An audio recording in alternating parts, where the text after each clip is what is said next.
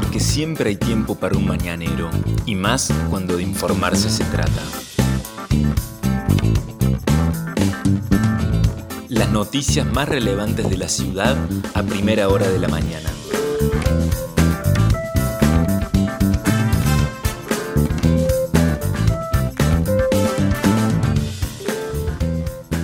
Hola, buenos días Río Cuarto.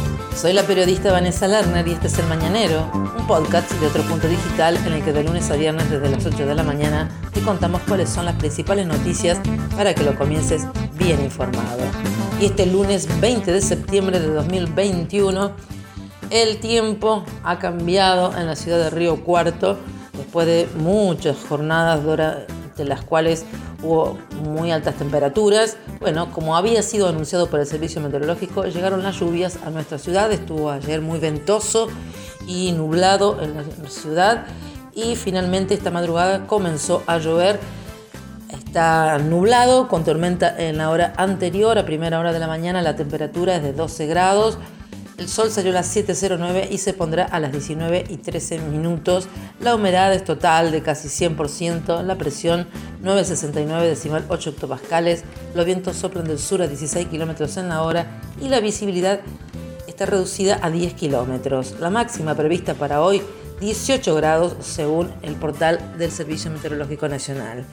¿Qué dice el pronóstico para lo que resta del día? Bueno, que habría lluvias aisladas por la mañana, nublado por la tarde y parcialmente nublado por la noche. También se esperan vientos fuertes del sudeste para ahora a la mañana que podrían alcanzar las ráfagas hasta 50 km por hora.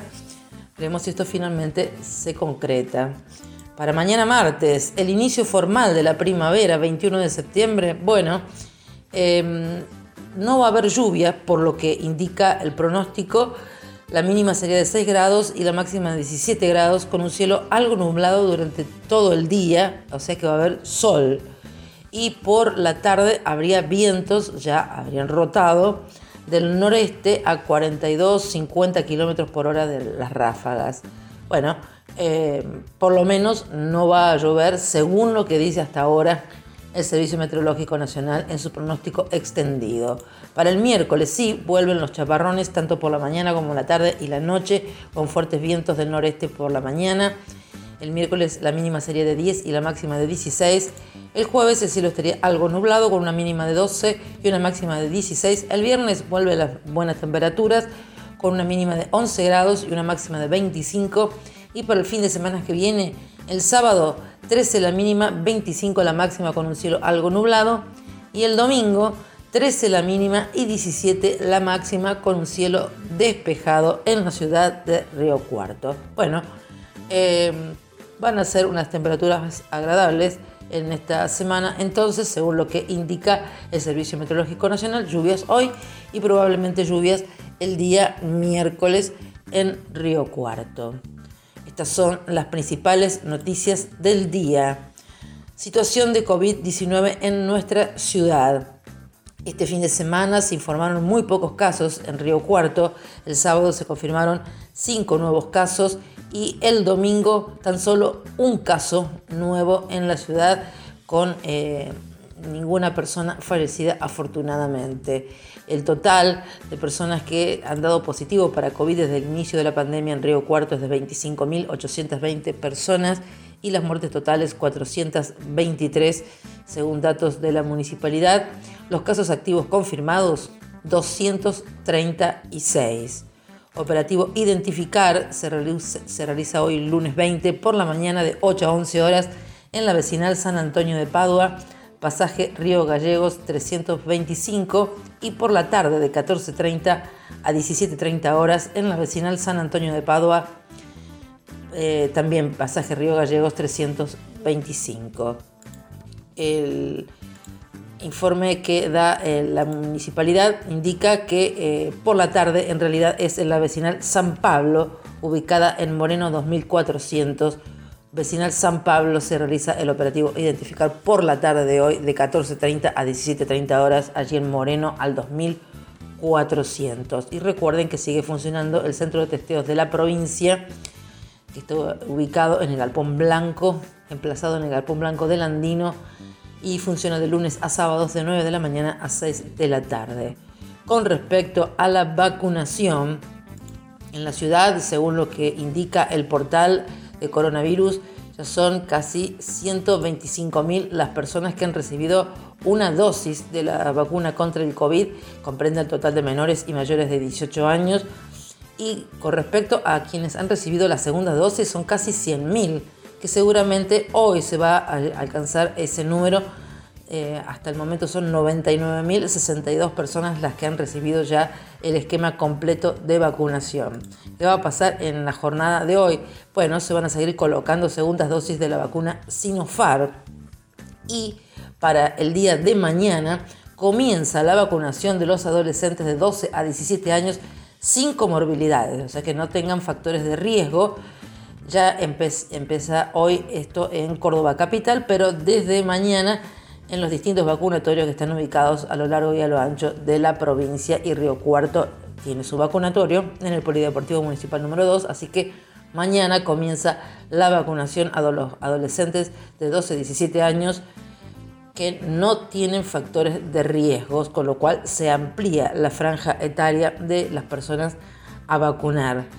Eh, la provincia informaron que ya se han colocado 4.289.719 vacunas, casi 2 millones y medio corresponden a primeras dosis y con esquema completo 1.800.000, más de 1.800.000 personas ya recibieron sus segundas dosis.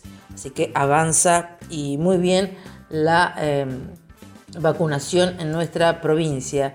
Respecto a la variante Delta, eh, este fin de semana se informaron el sábado nuevos casos, pero ayer no hubo nuevos casos de variante Delta en nuestra provincia, no se notificaron por lo menos nuevos casos de variante Delta. Hasta la fecha se han detectado en total 149 casos de COVID correspondientes a esta cepa y tampoco se informaron nuevas internaciones por personas que hayan contraído el COVID-19 y que les hayan secuenciado eh, el virus como para saber que tienen variante Delta. Así que mm, parece que la situación continúa controlada en la provincia de Córdoba con respecto a la variante que eh, es mucho más contagiosa que todas las que se conocían hasta el momento. Seguimos con más información porque este fin de semana se desactivó una fiesta clandestina en la que había casi 200 personas, jóvenes y menores, esto ocurrió en una vivienda ubicada en Maipú al 2500 durante la madrugada del domingo.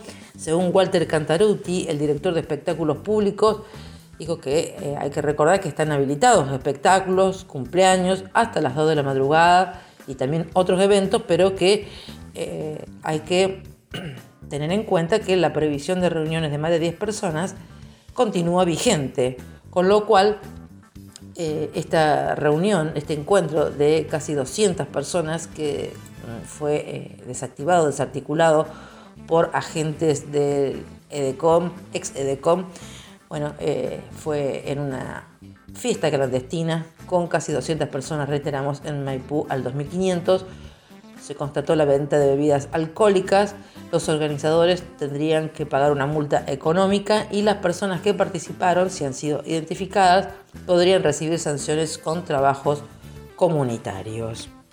Esta es una de las fiestas que ha podido eh, constatar el ente de que se estuviera realizando en forma ilegal. No quiere decir que no haya habido otras, pero por lo menos el fin de semana se dieron muchas actividades en la ciudad de Río Cuarto, eh, sobre todo al aire libre, eh, y no hubo ningún tipo de inconveniente informado por las autoridades. Donde sí hubo inconveniente y muy serio y muy grave fue en otro hecho de violencia urbana, porque un joven recibió heridas por arma de fuego y perdió la vida. Sí, fue asesinado un joven en nuestra ciudad, lo informó la policía, que en la madrugada del domingo, aproximadamente a las 4.40 de la madrugada, eh, un joven de 20 años ingresó al dispensario municipal, el S24 de barrio Alberdi, con heridas de arma de fuego y ahí mismo, en el dispensario municipal, 24 horas, constataron el fallecimiento llegaron al lugar el Ministerio Público Fiscal eh, donde se habría producido este altercado, este hecho de violencia, en la calle Güemes al 1300. Allí, según lo que se informó desde prensa de la policía, se realizaron tareas de campo y diligencias a cargo del personal policial, siguiendo instrucciones del fiscal que interviene en esta causa, donde, por, por lo que habrá que investigar, un joven de 20 años entonces murió en el dispensario municipal S24 de Alberdi después de haber sido eh, herido con un arma de fuego y eh, en un hecho que ocurrió en calle Güemes al 1300. Esta jornada del lunes 20 eh, van a asumir a nivel nacional los nuevos ministros del Gabinete Nacional después de la tormenta que ocurrió la semana pasada con tres días al menos donde eh, había mucha incertidumbre sobre lo que iba a pasar con la coalición de gobierno en la Argentina. Finalmente, el día viernes por la noche, el presidente de la Nación anunció los nuevos cambios de gabinete. Habrá que ver si se resuelve la situación en Tucumán para que Juan Mansur, el actual gobernador, pueda asumir como nuevo jefe de gabinete designado por el presidente a instancias de la vicepresidenta Cristina Fernández de Kirchner.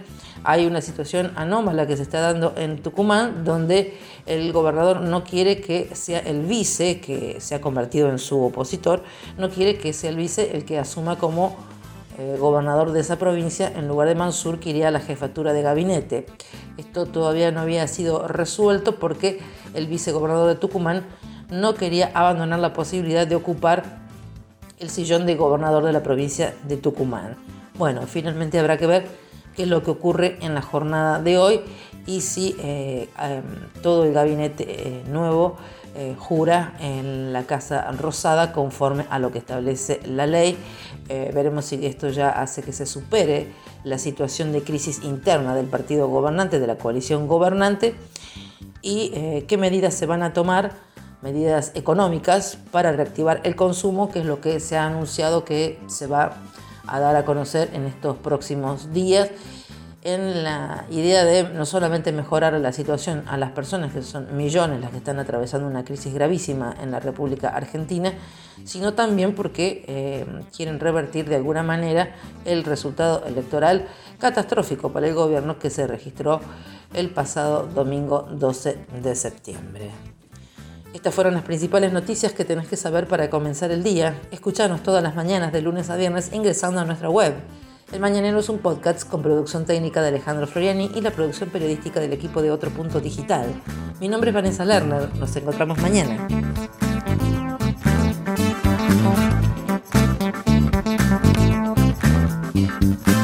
Esto fue El Mañanero, un podcast de Otro Punto con la producción periodística de Vanessa Lerner.